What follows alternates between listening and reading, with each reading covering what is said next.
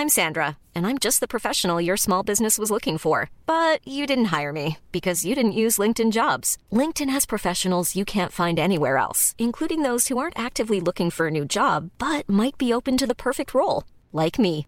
In a given month, over 70% of LinkedIn users don't visit other leading job sites. So if you're not looking on LinkedIn, you'll miss out on great candidates like Sandra. Start hiring professionals like a professional. Post your free job on linkedin.com/people today.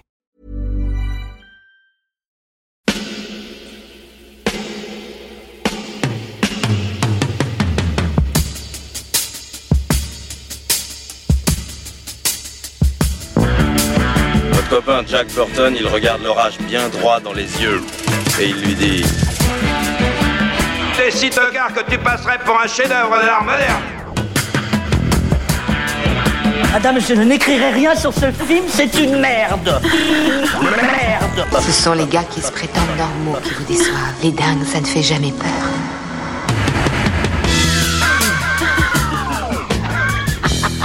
Elle nous connaît dans les coins, la frangine. Bonjour et bienvenue dans Sale Temps pour un film, le podcast qui fait la pluie et le beau temps sur le cinéma. Moi c'est Clémence et chaque semaine je retrouve ma bande de chroniqueurs préférés pour faire le point sur l'actu ciné. Ensemble on se penche sur la sortie du moment, que ce soit en salle, sur les plateformes de streaming ou en DVD et Blu-ray. Aujourd'hui j'ai le plaisir de retrouver Marie. Salut Julien. Salut Et Rafik. Salut À la technique, l'homme au punchline acéré et au montage millimétré, le sniper de Reaper. Bonjour Alain. Salut à tous Et on dit merci à la Tex pour l'habillage sonore. Au menu de cette semaine, pasta, Vespa et Dolce Vita. Direction le monde merveilleux de Disney pour parler de Luca, le dernier rejeton des studios Pixar. Luca, c'est l'histoire d'un jeune monstre marin qui en a marre de passer ses journées à garder des poissons moutons. Plus vraiment enfant mais pas encore adolescent, Lucas est fasciné par la surface sans oser sauter le pas. Au détour d'une balade dans les profondeurs, il rencontre Alberto, un autre préado recouvert d'écailles et qui n'a pas les deux nageoires dans le même sabot. Bien vite devenus meilleurs amis, ils braveront les interdits et se rendront sur la terre ferme pour découvrir le petit village de Porto Rosso. Troisième film de Pixar en 18 mois, après En avant et Soul, Luca a été réalisé par Enrico Casarosa et c'est son tout premier long métrage. Avant cela, il a travaillé sur les storyboards et les décors de plusieurs autres productions Pixar, dont Ratatouille, Coco ou encore Toy Story 4. On lui doit aussi La Luna, un joli court métrage que le public a pu découvrir en salle en introduction du dessin animé Rebelle et qui lui a valu une nomination aux Oscars en 2011. Luca, lui, ne bénéficie pas d'une sortie au cinéma, en tout cas pas dans les pays où Disney Plus est disponible. Tout comme Soul, le film est sorti directement sur la plateforme de streaming le 18 juin, sans passer par les salles obscures. Alors, est-ce que malgré ça, Luca a réussi à embarquer nos chroniqueurs dans cette Riviera italienne qui fleure bon les années 60 Ou bien est-ce que la sauce ne prend pas et l'overdose de clichés leur reste sur l'estomac? Allez, je vous écoute. Si vous deviez donner votre avis sur le film en un seul mot, ça serait quoi? Rafik? Euh, Ma conne riserva. Euh, ça veut dire mi figue mi raisin en italien. Tu l'as emprunté à Yannick Exactement. Mi figue mi raisin. Ma conne riserva. Ma conne riserva. Euh, moi, je vais dire euh, Pixar mineur. C'est deux mots. hein. Alors, je vais dire mineur. Mineur. Et toi, Julien? Euh, famille. Famille. Oh, je sens, je sens où tu vas aller, toi. Non, je pense pas. Eh ben, on va, on va voir ça tout de suite.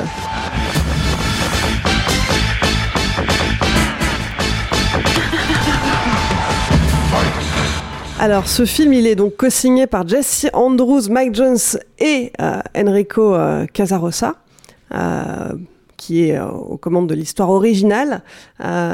Donc, tu. Alors, euh, juste, euh, moi je veux pas commencer forcément, surtout que je pense que je suis celui qui a le plus aimé de, de- de nous trois, donc c'est peut-être pas forcément très bien que je commence, mais par contre, juste un point de détail, euh, ça ne sert pas à grand chose en fait de signaler qui sont les co-réalisateurs. C'est-à-dire que sur un film Pixar, il y a toujours des co-réalisateurs. Sur les Andrew Stanton, sur les Brad Bird, il y a toujours des co-réalisateurs. Ça, ça- c'est inhérent en fait à la, à la conception en fait des films d'animation. Donc le, le- c'est un film euh, euh, d'abord et avant tout de Enrico euh, Casa. Casarosa. Je- Casarosa, je me fais voilà, taper sur les doigts. Non, les- non, non, non, pas du tout, Clémence, mais c'est c'est important parce que je pense que c'est autour de lui aussi que va s'articuler euh, peut-être débat s'il y a un débat, quoi, tu Mhm. vois. Donc, euh, donc euh, voilà. C'est- c'est juste Ça reste un- une production, une aparté. production collégiale comme ça. Bah où il y a un côté euh, voilà, mais chez Pixar ils sont aussi attachés à leurs auteurs et à ce qu'ils trimballent et à des projets qui leur tiennent à cœur depuis très longtemps. Donc voilà, c'est ça fait partie. euh, ça me semble important de, de le préciser. Pardonne-moi Clémence, je ne suis plus un de tes chroniqueurs préférés maintenant, je le sais. Mais si tu resteras toujours dans mon cœur. Et non, c'est c'est bien de le préciser. Effectivement, bon, c'était plus un prétexte hein, pour lancer, euh, lancer la discussion. Euh, c'est le 24e long métrage de Pixar. Marie, toi, tu trouves que c'est un film euh, mineur Ouais, moi j'ai l'impression que c'est un Pixar mineur, mais euh, c'est parce que je pense que j'ai toujours d'assez hautes attentes. euh, Enfin, moi je suis un peu restée coincée sur, euh, sur Vice Versa, devant lequel j'avais pleuré toutes les larmes de mon corps avec le moment Bing Bong. Et en fait, Pixar, je trouve que, euh, bah, comme tout le monde, hein, c'est quand même des, films qui sont euh, visuellement euh, souvent assez, époustouflants, mais qui délaissent jamais ni le fond ni la forme. On a les deux. On a un côté, graphique qui est toujours somptueux et on a très souvent beaucoup d'émotions. Donc on rit, on pleure, mais, voilà, il se passe toujours quelque chose. Il y a aussi souvent deux niveaux de lecture. Il y a toujours un niveau de lecture assez littéral pour les enfants et d'autres niveaux de lecture ou d'autres blagues plutôt pour un public un peu plus âgé ou en tout cas plus adulte. Et, et là, moi, devant ce film-là, j'ai l'impression que, que j'ai pas eu ce côté-là. euh, que j'ai eu vraiment un film plus pour enfants euh, qui est euh, qui est vraiment ouais, un, film à hauteur d'enfant qui est plus plus littéral avec donc tout un tout un schéma assez classique de euh, c'est un coming of age c'est euh, littéralement un fish une histoire de fish out of the water c'est littéralement le personnage qui sort de l'eau et, euh, un peu comme la petite sirène on peut pas ne pas y penser ou voilà c'est un personnage qui euh, découvre un autre monde et, euh, tout ça avec euh, un petit euh, un petit discours sur l'acceptation des autres et de la différence qui est euh, qui voilà qui est euh, certes mignon mais qui est qui est quand même assez euh, assez vu et revu moi j'avais des réserves j'étais un peu déçue de, de ce monde euh, sous-marin en fait qui est euh, qu'on voit très très peu qui est vraiment pas euh, pas incarné qui est pas qui existe pas vraiment en fait puisqu'il sort de l'eau très rapidement. Et, et du coup je trouve que en tout cas pour moi il n'y a pas beaucoup d'attachement au personnage parce qu'on on le on voit très peu ce qu'il fait sous l'eau. Et du coup sa transition sur le bah, euh, sur le, monde euh, terrestre, à part savoir que euh, les humains sont des monstres humains pour ces personnages qui sont des monstres marins, on ne sait pas grand-chose, on n'a pas, voit pas vraiment, à part au début cette scène de pêche, on voit pas beaucoup de confrontation non plus entre ces deux univers, et on a juste quelque chose de plus léger, et je pense que c'était sûrement le but en fait, hein, quelque chose de plus léger, on a juste un personnage bah, curieux de, découvrir le, monde et cet autre monde qui comprend qu'il peut devenir un personnage, enfin un humain une fois qu'il sort de l'eau et qui du coup va découvrir ce monde avec euh, son ami. Et donc on a quelque chose de plus léger, une espèce d'histoire d'amitié entre euh, entre deux personnages, on a euh, bon, des personnages un peu, un peu archétypaux. On a le héros qui est curieux, on a les parents euh, hyper stressés qui font penser un peu au père de Nemo, euh, euh, on a euh, bah, la copine aventurière, euh, bah, son copain aussi euh, aventurier, la grand-mère complice, l'antagoniste. Bon, je pense que l'antagoniste, doit être quand même un des pires antagonistes de film, euh, dans le sens où il y a vraiment pas beaucoup d'enjeux. Puis, puis voilà, l'enjeu, c'est au final de euh, gagner une course pour euh, gagner de l'argent et, euh, et pouvoir s'acheter euh, un scooter, qui est, euh, voilà, on en parlait tout à l'heure hors antenne, le, le Vespa, euh, ou la Vespa, je sais pas hein, si on doit dire là ou le, mais voilà, qui est euh, le, cliché de l'Italie, euh, qui, qui, euh, qui est dans tout le film, euh, qui est un peu leur rêve et tout ça. Et.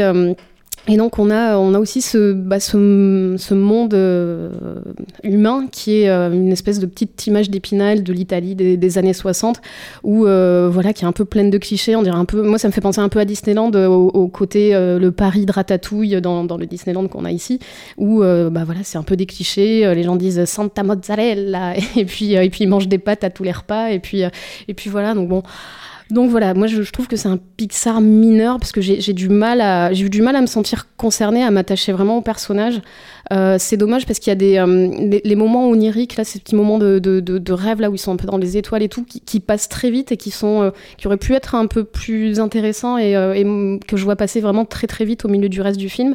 Et, et du coup, je trouve que le reste reste vraiment un peu un petit peu de terre à terre sur ce sur cette péripétie, ce petit été en, Italie où voilà, on mange des glaces, on fait, on fait du scooter et, et on se fait des copains. Et euh, après, voilà, un Pixar mineur, je pense que ça reste quand même un très bon film d'animation. Donc euh, voilà, hein, je, je conseille quand même de, de- le voir. Mais euh, moi, j'ai toujours de grandes attentes pour Pixar et, et celui-là m'a pas vraiment comblé. C'est vrai qu'il n'y avait pas forcément la prétention hein, de, de, faire quelque chose de, de très profond. Euh, le, le, réalisateur lui-même, hein, en interview, il disait que c'était une lettre d'amour aux étés de notre jeunesse. Faut dire que lui-même, il a, il a grandi, a passé ses, ses, étés à Gênes quand il était enfant, il est italien, et donc euh, il cherchait d'abord à rendre hommage aussi au, au paysage de son enfance.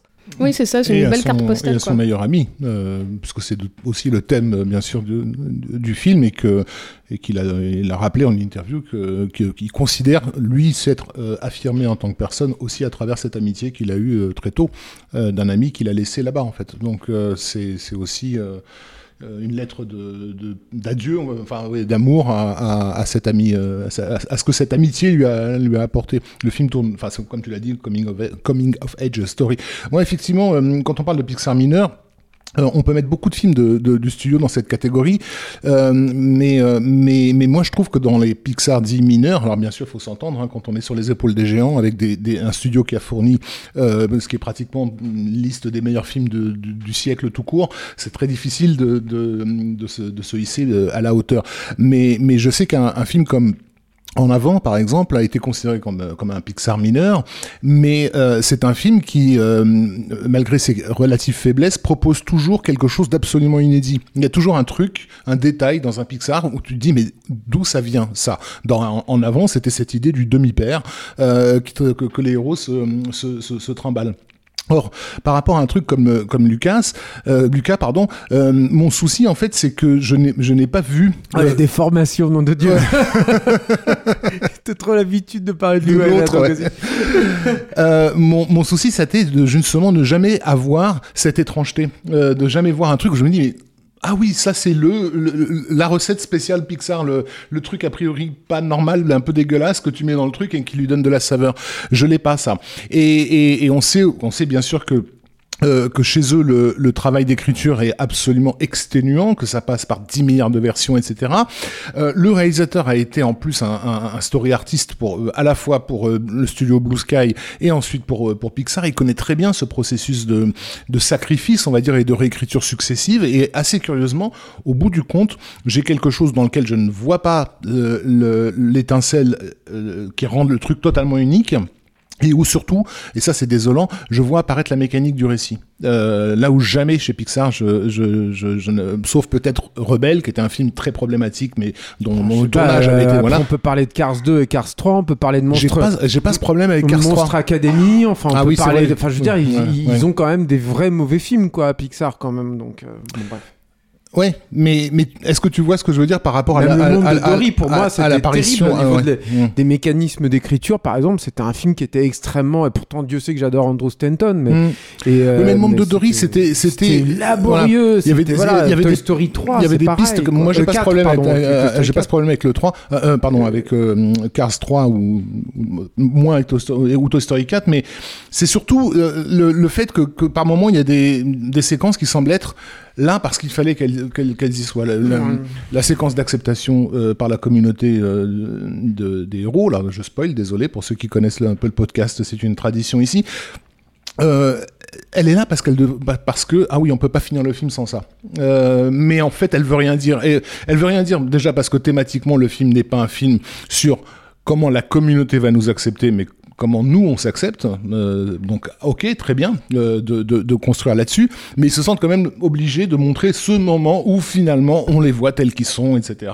Et où il y a quoi? Il y a une réaction de, de 18 secondes de, stupéfaction qui en fait les gens après ils rentrent chez eux trouver autre chose, enfin, la faites pas cette scène, euh, puisque vous n'en avez finalement pas, besoin. Moi, c'est surtout ça qui m'a gêné. C'est vrai qu'on a, on a quand même ce, ça, se passe dans un petit village, donc Porto Rosso. Euh, partout euh, on, on, a cette espèce de hantise des monstres marins où mmh. il, il, tous les pêcheurs se baladent avec des harpons et puis là c'est comme si c'était résolu en un quart de seconde. Oui, quoi. oui. C'est ça. Ouais, c'est un et problème d'écriture indéniable, hein, de toute façon. Ça. Mais, mais moi, j'avais déjà ce genre de réserve sur certains points spécifiques de Soul, d'ailleurs, hein, que j'aime beaucoup, hein, qui est un bien meilleur film d'ailleurs que Lucas, mais j'avais aussi des trucs, je me disais, tiens, merde, c'est pas fini, quoi. Hmm. Pardon. Mais... Ce qui est étonnant pour des gens dont vraiment qui ont passé des années euh, dans, dans, ce dans ce processus. C'est un film qui a une production difficile. Enfin, non, je, je oui, oui, parler. bah, il faut en parler. voilà, quoi, au début, je voulais que ce soit. Je m'étais dit que j'allais mettre comme mot euh, comme mot clé euh, Clémence euh, con- confiné euh, par rapport euh, par rapport à la Ça fois tout, au hein. sentiment que donne le film et à, et à sa conception. Mais vas-y. Non, Mm. mais c'est bah voilà, tu l'as dit, c'est-à-dire que c'est un film, alors ça, ça c'est vieux, hein, c'est un vieux projet hein, qui date déjà de la CTR, donc c'est dire quoi. Donc c'est pas, une- on n'est pas encore là à voir, c'est tellement long la gestation en fait des, des Pixar qu'on n'est pas encore sous le règne de, Pete Docter, donc on attend encore de voir ce que ça va donner. Mais en tout cas. euh, ce qui est, quand ils sont vraiment rentrés en production sur le cas, bah, il s'est tombé pendant le, confinement et du coup ils ont tous euh, bossé à distance. C'est inédit en fait chez Pixar et alors pour, euh, enfin sans vouloir me péter, mais j'ai eu la chance en fait de visiter en fait ces locaux et en fait c'est euh, très clairement et dans l'espace. Euh, réfléchi pour un, travail en communauté, c'est-à-dire que euh, des, alors il n'y a pas vraiment d'open space par exemple à Pixar, mais tu as des espaces de travail qui sont conçus euh, au niveau architecture pour justement favoriser la création, favoriser le, flot d'échanges d'idées. Et, je pense que pour avoir ces, être privé de ces outils-là, ça, ça a un impact, quoi. Indéniablement, ça a un impact. C'est sûr et certain, quoi. Voilà. C'est tout ce que j'avais à dire là-dessus. Non, mais il faut prendre ça en considération. Moi, je, je, vois- je vois pas les gens trop en parler, en fait, de ça. Et ça me semble. Enfin, c'est- compliqué, quoi. Moi, je pense à ce, ce, ce mec, il a, il a porté ce projet depuis très longtemps. C'est un film qu'il veut faire depuis ses débuts et tout. Il arrive finalement à le faire et paf, il se retrouve face à, à devoir le, le gérer face à. Dans, dans- dans ces circonstances-là, c'est quand Mm. même bon, c'est quand même difficile. Il faut le remettre, en- faut le remettre dans le contexte. C'est aussi notre rôle, quoi, je pense. Alors, dans, ce- dans une interview, euh, euh, on leur demande par quelle phase ils sont passés par rapport à, l'écriture, et notamment euh, la, question de la, fin du, film est, soulevée. Et parmi les fins qui ont été évacuées, donc par la, par la production, moi je me surprends à voir un truc où je me dis, tiens, ça m'aurait intéressé de voir ça, qui était cette idée qu'on a donc une scène clé dans le film dans laquelle le héros se confronte à son meilleur ami Alberto et, en gros d'une certaine façon le trahit entre guillemets euh, et Alberto retourne retourne en mer. Et il était question qu'Alberto devienne un kraken. Euh, c'est-à-dire que finalement il, il devenait l'incarnation du monstre que ce que cette ville euh, redoute voilà. Et du coup notre héros devait à la, à la fois protéger la ville et son, son, meilleur ami. J'aurais bien aimé voir ça le- le- l'expression de la colère de celui qui ne se sent pas accepté. Et- je- après voilà à se demander si c'est une décision politique ou si au contraire ils ont jugé que le film était de nature charmante, qui se voulait de nature charmante et qu'on n'allait pas finir sur un, truc de blockbuster avec des, tentacules dans, tous les coins, etc. Donc voilà, c'est des décisions difficiles, mais euh, mais, thématiquement, ça m'aurait inté- intéressé, de, voir ça. En fait, j'ai pas tellement de répondants. Je comprends, j'ai un sentiment de comprendre vers quoi il me, il me mène. Euh, donc cette idée de s'accepter soi-même. Euh, D'ailleurs, c'est assez amusant de voir à quel point euh, euh, le, réalisateur se, se, se défend à chaque fois en interview d'avoir fait un truc euh, à, à lecture exclusive, parce qu'évidemment, on lui ressort le LGBT dans, dans, tout, dans tous les coins. Et donc, bon, il, il peut pas le, le balayer, ça fait partie de la thématique, mais le mec, le gars a envie de dire, c'est un peu plus large que ça. C'est tous les gens, en fait, qui ont à un moment donné euh, une difficulté à s'accepter, quoi.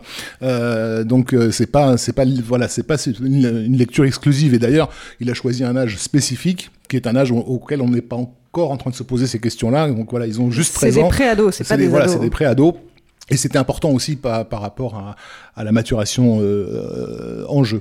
Moi, il y a un truc euh, qui m'a beaucoup gêné, c'est le, le design des personnages. Alors, euh, vous me direz ce que vous en pensez, mais, mais en fait, euh, pareil, là aussi, Pixar m'a habitué à, systématiquement me surprendre, euh, à toujours trouver des formes élégantes et en même temps assez culottées. Et là, j'ai vraiment sur le design. Alors, je parle bien des personnages et pas du tout du, du décor, mais sur les personnages, j'avais vraiment un sentiment de de, de, de déjà vu total, enfin de, presque d'une production concurrente de, Mi figue, mi raisin, de- c'est Pixar. en fait. non, parce qu'à côté, il y a, il y, a, il y a ce que le studio réussit génialement euh, et, et qui est ce travail ahurissant sur, sur, sur l'environnement. Alors, c'est des gros fans de Miyazaki, ils le cachent pas. Le- la ville s'appelle Porto Rosso. Euh, bon, bref, euh, le, euh, un, des, un des scénaristes a carrément bossé sur les adaptations euh, américaines hein, des films de, de films de Miyazaki, donc ils sont à fond, euh, à fond les ballons Il y a là-dedans. plusieurs hommages à Porco Rosso dans le film. hein. Oui, il y a Oui, oui, bien Pogno, sur la falaise aussi, Mon voisin Totoro, enfin les clins d'œil ne et, manquent pas. et- Conan, le fils du futur aussi, qui est pas forcément une référence évidente euh, euh, dans, dans les longs métrages, mais dans la dans, dans l'amitié entre le héros Conan et son ami euh, Jim C, on retrouve pas mal de ça dans les dans les deux personnages principaux. Euh, donc oui, moi je suis complètement pour, mais mais, mais là pour le coup ils y mettent vraiment le, le paquet. Il y a des moments où là où, où, où juste j'avais envie de dégager justement ces persos dont le look me plaisait pas, juste pour contempler la rue qui était derrière, euh, notamment quand il pleut, etc. Il y a des choses absolument magnifiques. Euh, donc euh, donc voilà, c'est à ça aussi qu'on voit le niveau d'exigence du film.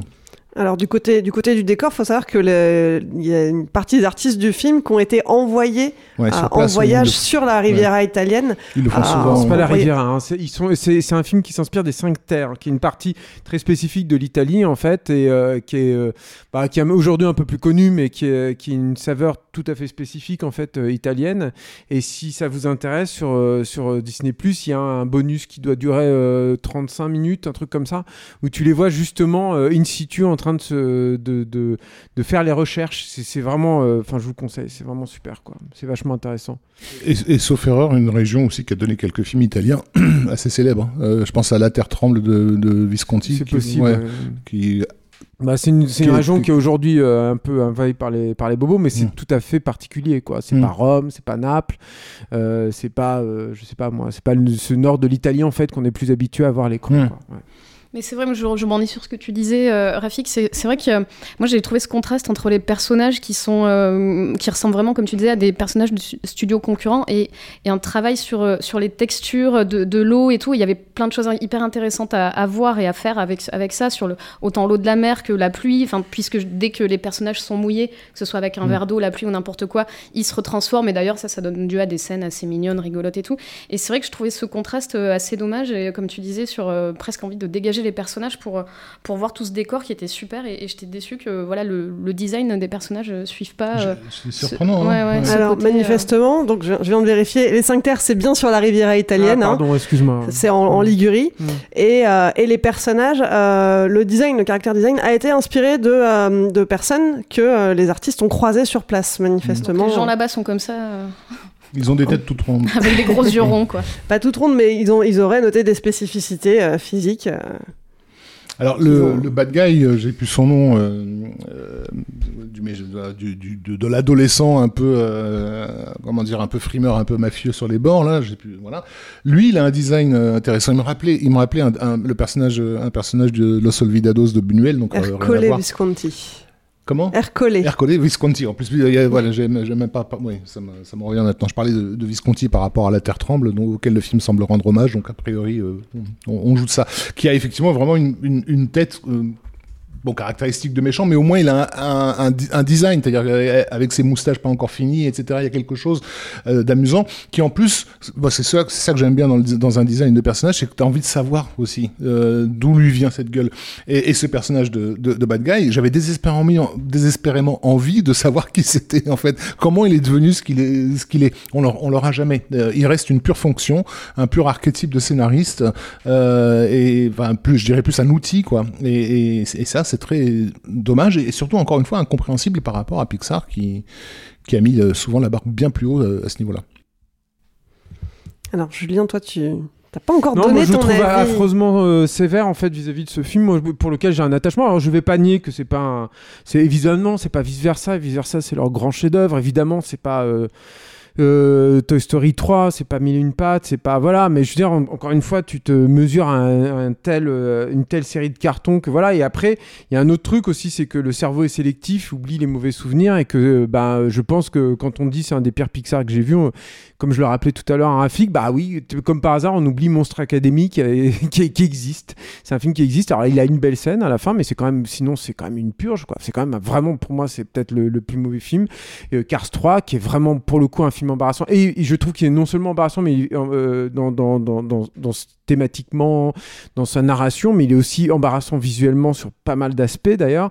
Moi, Cars 2 aussi, qui pareil, mais un film qui me, qui me, qui me met, euh, voilà, que j'ai- j'aime pas. Enfin bon, bref, je vais, je suis pas là pour, pour le, le- Avec une- rabaisser le niveau de Pixar parce que ça reste quand même un, un- un studio que j'adore et qui est, qui est- qui est génial, mais c'est un studio qui est faillible et qui, est, qui, est, euh, qui peut aussi de temps en temps nous livrer des choses qui sont un peu plus faibles pour moi, euh, Lucas n'est pas du tout dans ce, dans ce bas du panier euh, vraiment euh, totalement, euh, totalement oubliable. Et puis je trouve que le, contexte ne l'aide pas. Donc moi, je, trouvais que c'était important effectivement de rappeler dans quelles conditions le film avait été euh, créé parce que il me semble que ça, on n'est on n'est pas. euh, Enfin, moi, je me targue de pas être un, critique euh, coupé des réalités de la conception d'un film. Et donc, ça me semble important de prendre ça, euh, euh, ce contexte-là de, de conception euh, en considération euh, quand, tu le, quand tu le critiques et, et que tu l'abordes. Ça n'excuse pas tout, mais ça explique quand même euh, certaines failles. Moi, il y a.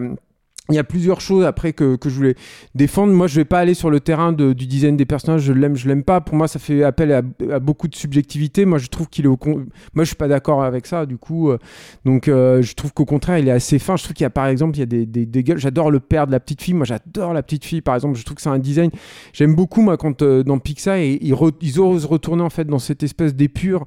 Et elle, par exemple, je trouve que c'est un miracle de design comme ça fait longtemps que j'en ai pas vu en fait chez, chez Pixar. C'est-à-dire qu'elle a à la fois un truc qui est parfaitement disgracieux avec une gueule totalement de traviole et en même temps elle est, elle est excessivement charmante je trouve par exemple.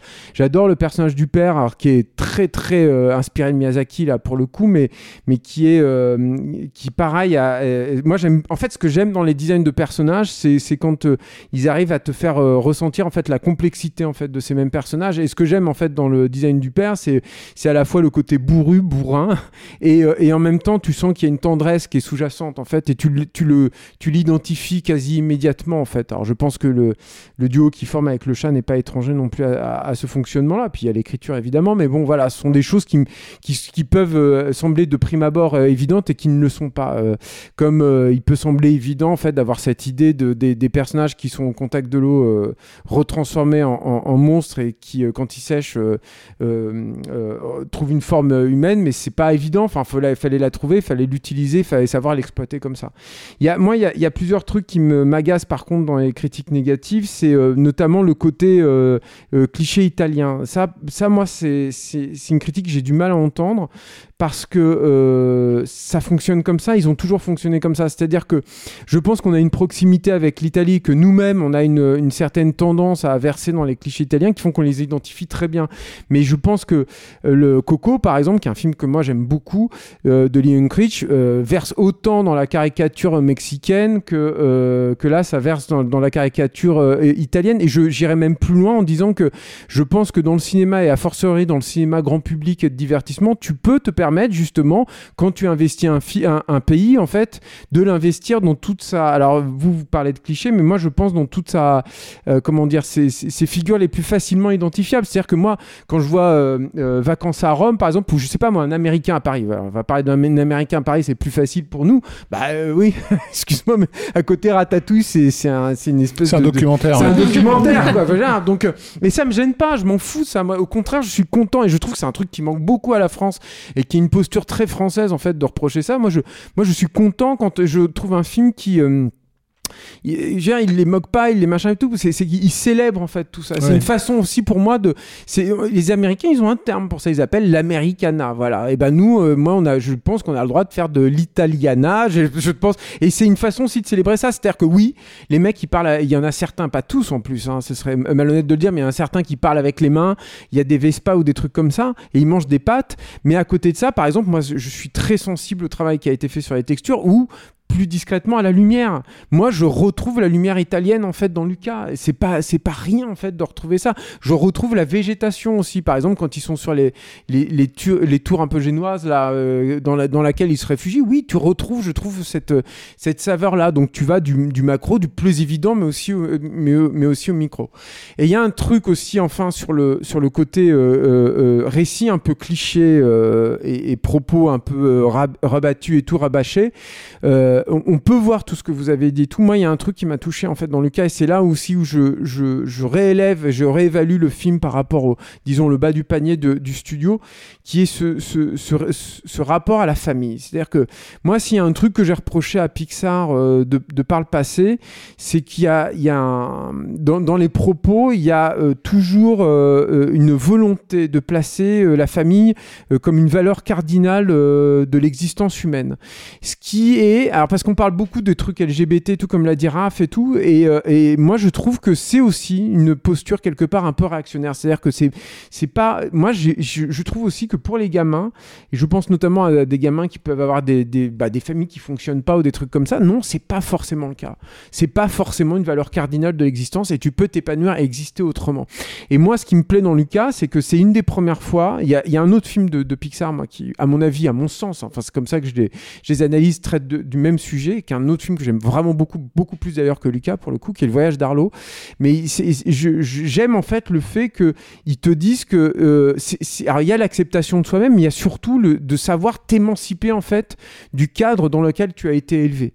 Euh, euh, et ça, c'est un truc que personnellement, je vois hyper rarement en fait traité chez Pixar. C'est très très rare. C'est-à-dire que d'habitude chez Pixar, c'est euh, chercher l'appartenance d'une communauté, savoir faire son deuil de son père, mais pour finalement mieux l'accepter, sans sentir à l'intérieur du truc dans un avant qui, comme l'a dit Rafi, qui est un film qui, qui aussi mérite euh, grandement d'être évalué. Mais ça, cette thématique-là, je la vois pas. Et quand je parle de famille, c'est pas simplement de, la famille, euh, on va dire, euh, biologique, mais c'est aussi du truc de la communauté. C'est-à-dire que ce méchant, pour moi, dont, parlait Rafik, c'est quand même un peu plus, il me semble, qu'une simple utilité. C'est-à-dire que pourquoi il est méchant? C'est parce que il a comme obsession de se faire accepter de face au forceps, euh, que ce soit par la force, par la, frime, par des excès en fait dans tous les sens, par une communauté en fait à laquelle forcément il n'a- il n'appartient pas forcément. Moi, c'est comme ça que je l'ai lu en fait ce, ce- ce personnage-là. Et il a ce rapport d'ailleurs qui est parfaitement malien, malsain pardon avec sa, sa propre communauté d'amis quoi.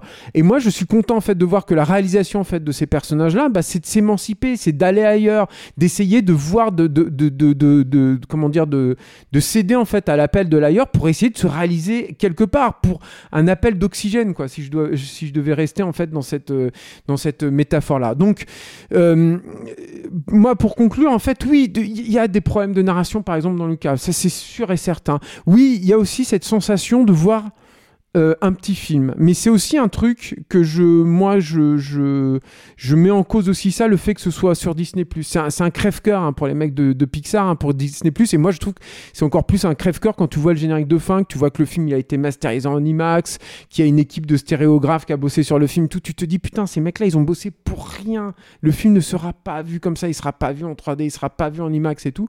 Et, je pense aussi que la, la façon tu de le voir dans, le, le- contexte agit sur le- comment tu vois le film. Tu vois pas, le- il faut pas être. euh, on a beau être entre guillemets des spectateurs un peu plus aguerris que les autres, enfin en tout cas on est censé l'être. euh, euh, tu, peux pas faire totalement abstraction de ça. C'est pas la même chose. C'est pas la même chose quand tu vois un film avec un public, quand tu vois en projection de presse, quand tu le vois chez toi ou quand tu as téléchargé le fichier et que tu le lances sur ton ordinateur pour le voir sur ta télé. C'est pas la même chose. L'expérience n'est pas la même. Et je pense que Lucas, on l'aurait vu avec, euh, je sais pas moi, un gros buzz qu'aurait suivi aux États-Unis de, de la presse et puis tout à coup dans une projo de presse avec beaucoup tout, tout, tout le, toute la presse parisienne et tout, on n'aurait pas eu la même perception et on n'aurait pas eu l'impression de voir un, un- truc un peu plus petit quoi. Dire, et c'était la même chose d'ailleurs avec le voyage d'Arlo qui pour moi est un, un- excellent excellent excellent Pi- Pixar et qui était complètement passé sous la radar parce qu'il il il avait été distribué en automne. Euh, alors je crois que c'était la même année que Vice Versa, non Raph? Non Ouais, Euh, c'est ça. Alors donc alors, Il y avait déjà une tu passes- concurrence, euh, terrible, Tu passes ouais. après Vice Versa, mais laisse tomber, c'est même pas la peine. Je crois que c'était très peu de temps après, c'était genre 4-5 mois après. Et, et, et le- la projo de presse, ça je m'en souviens parce que même moi j'avais pas pu y assister. En fait, avait eu lieu au milieu, il y avait plein de trucs qui sortaient ou plein de, de, de grosses projos, c'était d'autres trucs qui faisaient l'événement. Et du coup, tout le monde a eu l'impression de voir, bah, on sortait les trucs qu'on sort sur Lucas aujourd'hui. Ah, c'est un Pixar mineur, il n'y a pas grand chose et tout, mais réfléchis au contexte. Pense au truc dans lequel tu l'as vu. Est-ce que le voyage d'Arlo, tu l'aurais vu en tête du- du- des blockbusters de l'été? Tu aurais eu la même perception du film? Je suis pas sûr en fait de ça. Mais il avait Voilà. une particularité totalement inédite, en- encore une fois. Il y avait ce côté, je n'ai jamais vu ce truc-là dans aucun film que j'ai eu sur le voyage Oui, oui, d'Arlo. oui, oui. Alors, c'est vrai je, veux a un- pas, je veux pas enterrer euh, Non, non, non, Lucas, hein, qui encore une fois, j'ai pris plaisir à le voir. Euh, c'est très beau visuellement. On a insisté là-dessus sur non. le boulot, sur le graphique euh, autour des personnages qui est vraiment magnifique. Mais par contre, il y a des, des problèmes que je ne, que je ne leur connais peu. Bah, Mais après, je, je suis d'accord sur ce que tu disais, Julien, sur le contexte dans lequel on voit le film, parce que ça, clairement, en plus, là, il sort sur Disney et il est même pas en premium. Et euh, enfin, tant mieux, parce que les gens n'ont pas à payer plus pour le voir. Mais quand il y a eu, par exemple, Mu- Mulan, qui était, je crois, le premier à être euh, envoyé sur Disney en premium, il y avait déjà bah, tout le buzz, parce qu'évidemment, euh, c'était évidemment la- le, le gros débat au moment où les cinémas ont fermé, le fait de passer les films sur Disney et de plus les sortir au cinéma. Et là, euh, j'ai lisé une interview, je sais plus qui c'était, quelqu'un de l'équipe, mais je crois que le nom était pas donné, que c'était un témoignage plus ou moins anonymisé, que quelqu'un qui disait qu'ils avaient un peu les boules en fait que le film sorte sur Disney et en, En fait, plus c'est même une- pas en premium. C'est des mecs de Pixar qui ont dit ça à un journaliste de Variety Ouais, qui les a ça, beaucoup c'est- couverts et lui il a fait la suite en fait sur la, Ouais, ça. sur Twitter. Ils sont eux ils sont tenus au silence. Mais lui comme il est proche d'eux en fait bah, il a, il a- il a fait cette sortie là C'est ça que j'ai lu. Et du coup c'est vrai que le fait, euh, voilà, t'as l'impression que pour le coup il le bazarde un peu euh, et, et c'est vrai que c'est après il le bazarde comme il bazarde tout en fait. Bien tu sûr. vois Disney Raya et le dragon ça a coûté plus cher. Je pense qu'ils y tenaient beaucoup plus. Pour le coup c'est une production interne euh, interne chez eux et je pense que là euh, enfin tu vois puis la promo de Raya ça a été encore plus le néant en fait que, que sur euh, que sur euh, que sur Lucas donc euh, oui enfin ça c'est une Mhm. problématique euh, industrielle Ouais. à laquelle on est confronté nous aujourd'hui c'est sûr quoi mon petit plaidoyer à deux balles. Non, mais par contre, c'est vrai, il a, il- le truc, et je terminerai là-dessus, excuse-moi Clémence, mais le truc que je, je, je suis complet, je rejoins Raph, c'est que moi, je, vois l'originalité, parce que, encore une fois, le, truc avec les monstres et tout ça, j'adore. Et puis, je trouve qu'en plus, il y a une très belle séquence purement de, de, de cinéma de monstres, mais qui va quelque part presque trop loin, qui est la, scène où il part, en fait, au crépuscule, là, donc la scène de trahison. Mais, euh, mais j'adore, j'adore cette scène, mais elle va quelque part un peu trop loin, en fait, dans cette tendance-là. Je pense, du coup, le film a un peu du mal à revenir, mais bon, ça, c'est un, point de détail. Euh, mais c'est vrai que, ça, je suis d'accord, c'est vrai qu'il n'y a pas un élément où tu te dis euh, da fuck quoi qu'est-ce qui se passe? Mais moi je suis pas sûr de l'avoir vu sur tous les sur tous les Pixar ça vraiment pas du tout quoi y compris sur les Pixar que j'aime beaucoup et que j'aime plus que Lucas Alors pour conclure, Lucas, on le voit. On le voit. On le voit. Macon Rizero. Ah, on le voit pour se faire son propre avis. Bon, ça va, pour se faire son propre avis, il est disponible euh, depuis le 18 juin sur la plateforme Disney+. Pour les Pixar en salle, bah, va falloir attendre l'année prochaine, mais euh, on, a, on a deux films au programme, hein, puisque Turning Red euh, sortira, et puis euh, Lightyear aussi, le spin-off sur Buzz l'éclair. ah bah ça j'attends de voir hein. ça, ça, pour le coup ça fait un peu plus peur mais- Mais au moins, tu pourras les voir en salle. Ouais bien sûr mais c'est important quoi c'est des films à voir en salle quoi Et vous, vous en pensez quoi? Si ça vous a plu, si ça ne vous a pas plu, on veut le savoir. Dites-nous tout sur le répondeur de Capture Mag. Pour ça, retrouvez-nous sur Messenger, enregistrez un petit message vocal et on le diffusera dans la prochaine émission. La semaine dernière, on vous parlait de Sans un bruit 2 et de La Nuée, deux films d'angoisse, un américain et l'autre français. Alors Alain, toi qui recueilles patiemment tous les messages, les louanges et les récriminations, ils en ont pensé quoi nos auditeurs?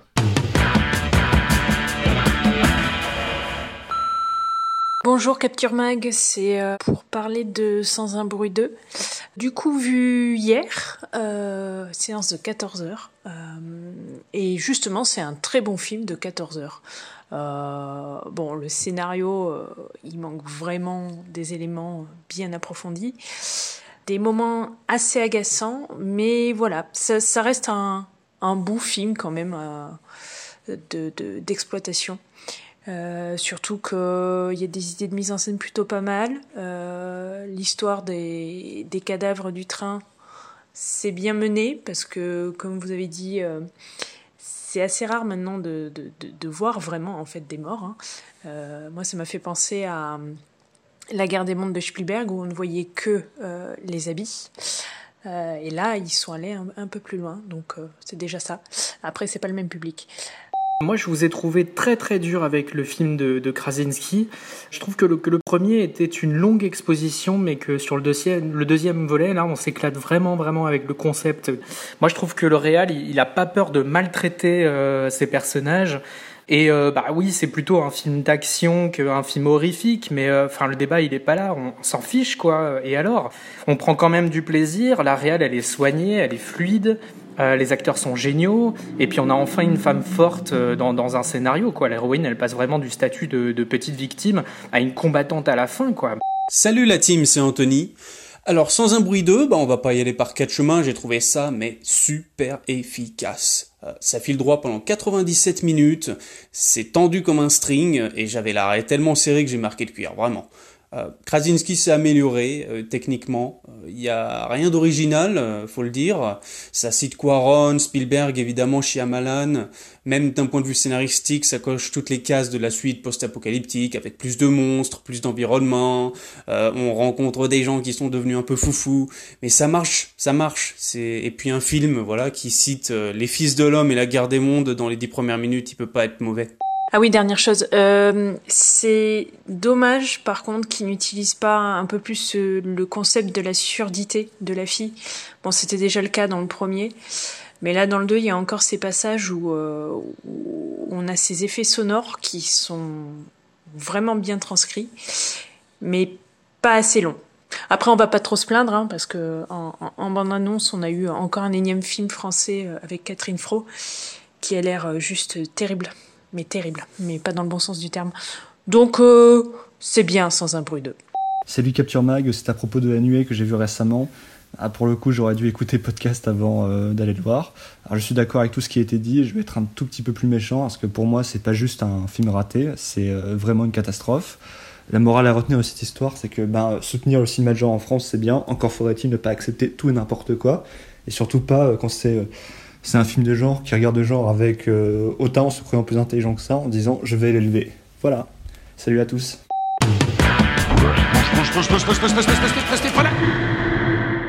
C'est le temps pour un film, c'est fini pour aujourd'hui. Marie, Julien, Rafik, merci de nous avoir éclairés de vos lumières. Merci à toi. Grazie. Merci euh, Clémence, putain le cliché quoi. Là, le cliché. Puis en plus vous n'avez pas vu mais il a fait comme ça avec les mains. Merci aussi à toutes les personnes qui nous écoutent et tout particulièrement aux tipeurs et aux tipeuses. On continue à grandir grâce à vous et on a encore des surprises en stock.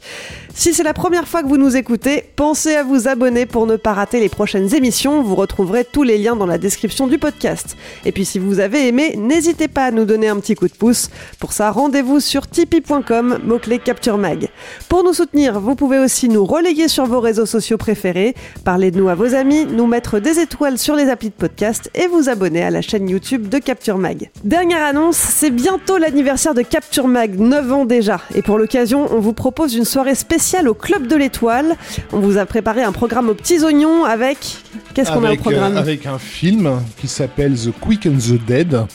Euh, réalisé par un gars qui s'appelle Sam Raimi et c'est bien c'est à dire que c'est un film qui est vachement bien réalisé Euh, c'est un western avec Sharon Stone et Leonardo DiCaprio Gene Hackman et c'est très beau voilà Russell Crowe. Si C'est vous très joli, il y, a des- il y a des couchers de soleil.